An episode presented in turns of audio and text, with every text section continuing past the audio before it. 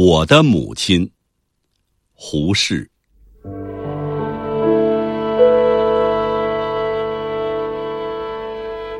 我小时身体弱，不能跟着野蛮的孩子们一块玩我母亲也不准我和他们乱跑乱跳。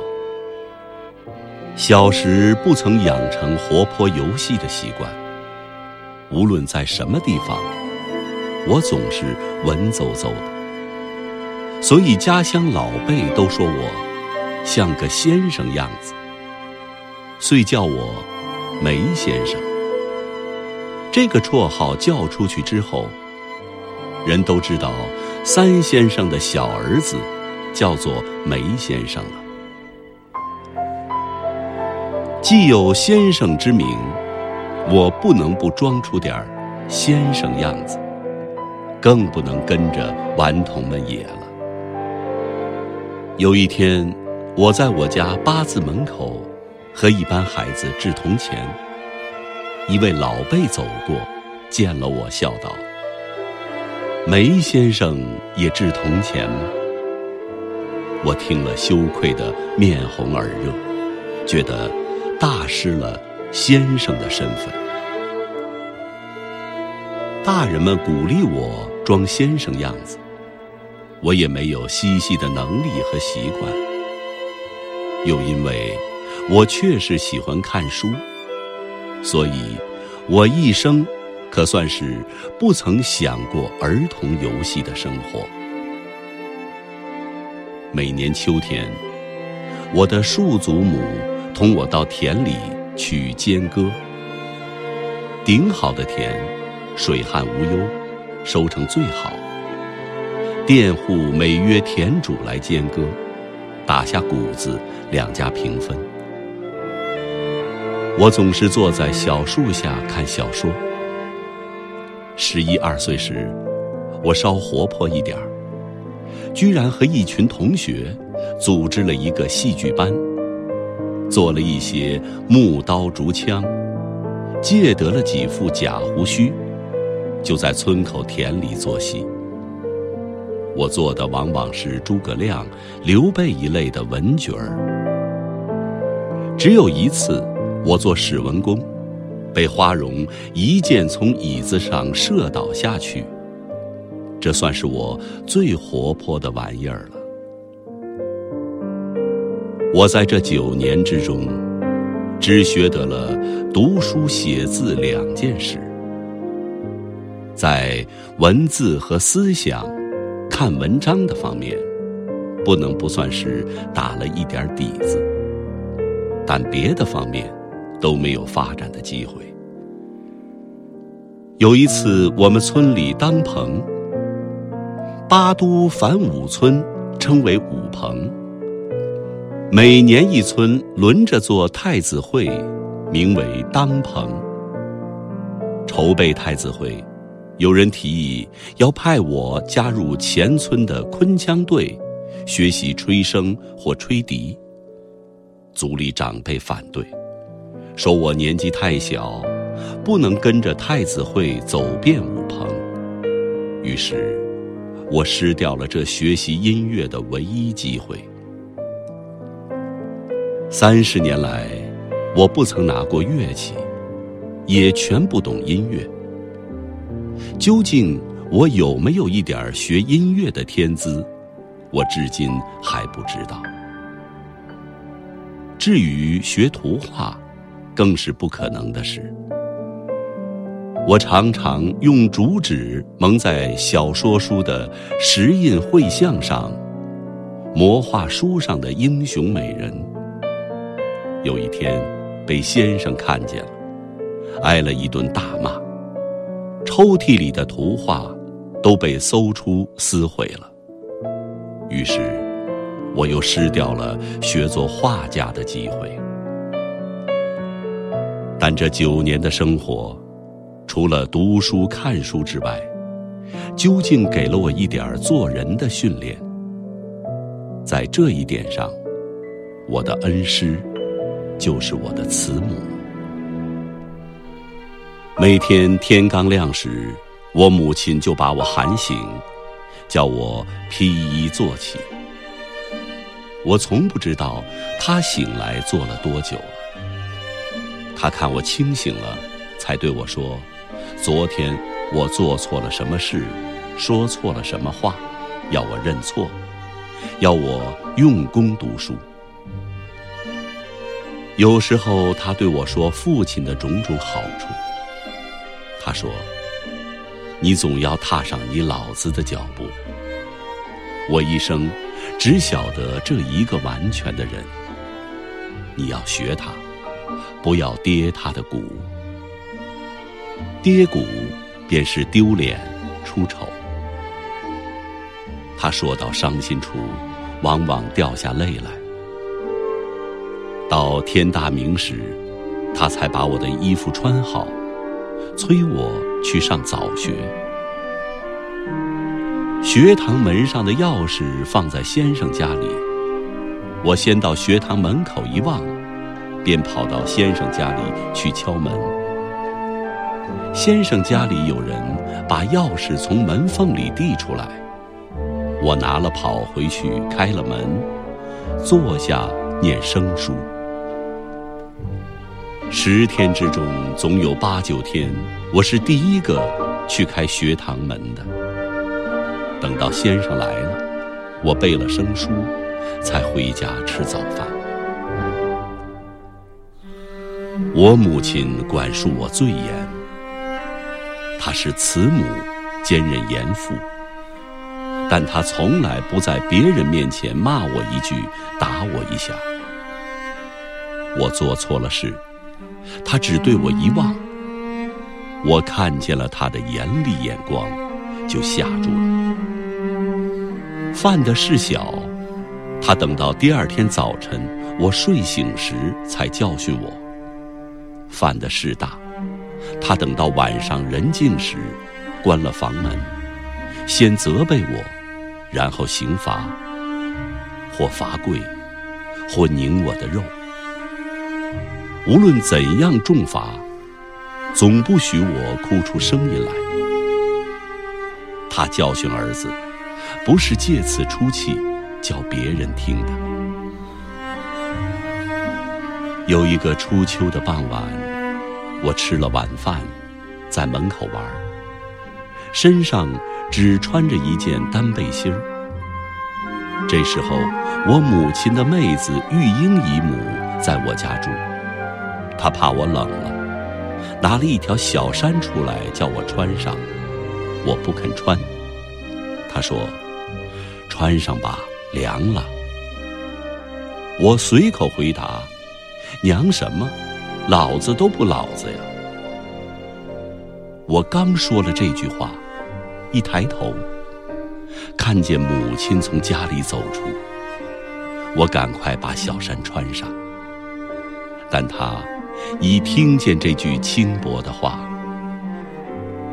晚上人静后，他罚我跪下。重重的责罚了一顿。他说：“你没了老子，是多么得意的事，好用来说嘴。”他气得坐着发抖，也不许我上床去睡。我跪着哭，用手擦眼泪，不知擦进了什么微菌。后来足足害了一年多的眼翳病，医来医去总医不好。我母亲心里又悔又急。听说眼翳可以用舌头舔去，有一夜她把我叫醒，她真用舌头舔我的病眼。这是我的严师，我的慈母。我母亲二十三岁做了寡妇，又是当家的后母，这种生活的痛苦，我的笨笔写不出一万分之一二。家中经济本不宽裕，全靠二哥在上海经营调度。大哥从小就是败子，吸鸦片烟、赌博，钱到手就光。光了就回家打主意，见了香炉就拿出去卖，捞着锡茶壶就拿出去压。我母亲几次邀了本家长辈来，给他定下每月用费的数目，但他总不够用，到处都欠下烟债赌债。每年除夕，我家中总有一大群讨债的，每人一盏灯笼。坐在大厅上不肯去，大哥早已避出去了。大厅的两排椅子上，满满的都是灯笼和债主。我母亲走进走出，料理年夜饭、谢灶神、压岁钱等事，只当作不曾看见这一群人。到了近半夜，快要封门了，我母亲。才走后门出去，央一位邻舍本家到我家来。每家债户开发一点钱，做好做歹的，这一群讨债的才一个一个提着灯笼走出去。一会儿，大哥敲门回来了。我母亲从不骂他一句，并且因为是新年，他脸上。从不露出一点怒色。这样的过年，我过了六七次。大嫂是个最无能而又最不懂事的人。二嫂是个很能干而气量很窄小的人。他们常常闹意见，只因为我母亲的和气榜样。他们还不曾有公然相打相骂的事。他们闹气时，只是不说话，不答话，把脸放下来，叫人难看。二嫂生气时，脸色变青，更是怕人。他们对我母亲闹气时，也是如此。我起初全不懂得这一套。后来也渐渐懂得看人的脸色。我渐渐明白，世间最可厌恶的事，莫如一张生气的脸；世间最下流的事，莫如把生气的脸摆给旁人看。这比打骂更难受。我母亲的气量大，性子好。又因为做了后母后婆，她更事事留心，事事格外容忍。大哥的女儿比我只小一岁，她的饮食衣料总是和我的一样。我和她有小争执，总是我吃亏。母亲总是责备我，要我事事让她。后来大嫂、二嫂都生了儿子了。他们生气时，便打骂孩子来出气，一面打，一面用尖刻有刺的话骂给别人听。我母亲只装作没听见。有时候她实在忍不住了，便悄悄走出门去，或到左邻厉大嫂家去坐一会儿，或走后门，到后邻。杜嫂家去闲谈，他从不和两个嫂子吵一句嘴。每个嫂子一生气，往往十天半个月不歇，天天走进走出，板着脸，咬着嘴，打骂小孩子出气。我母亲只忍耐着，忍到实在不可再忍的一天。他也有他的法子。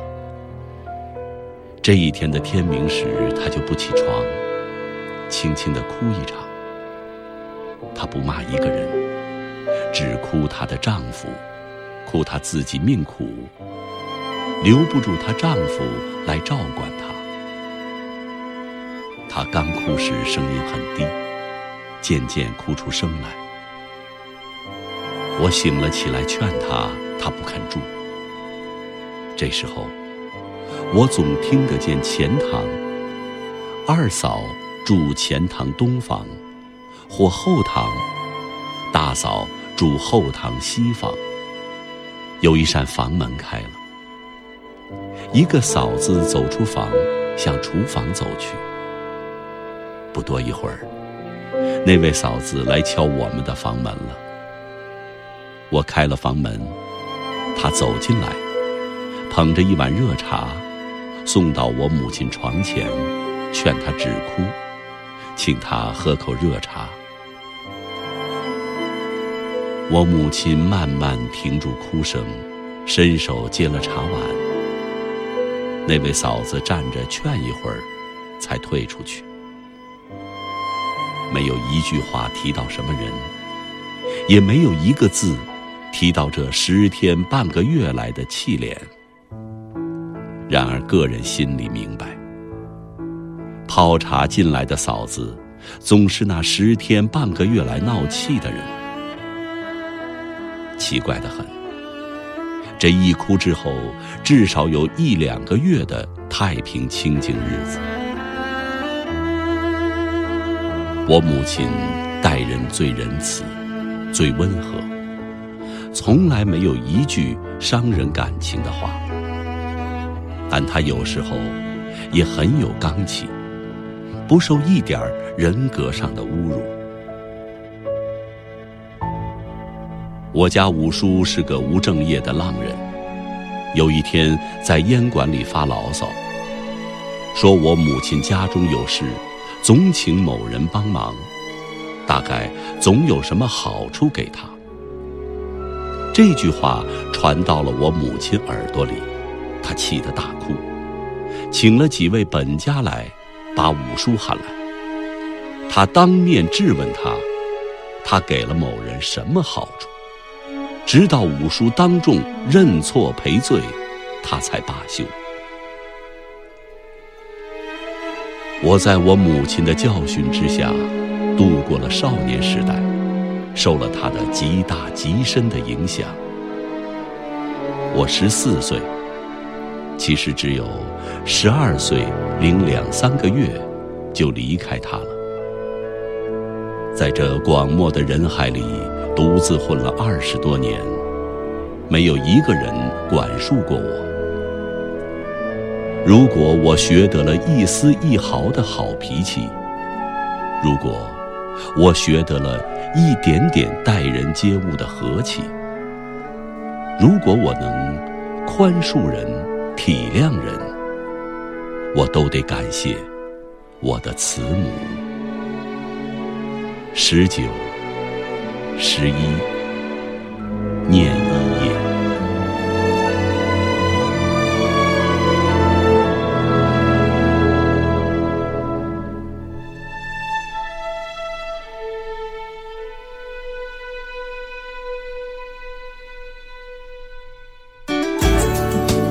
课文，请关注微信公众号“中国之声”。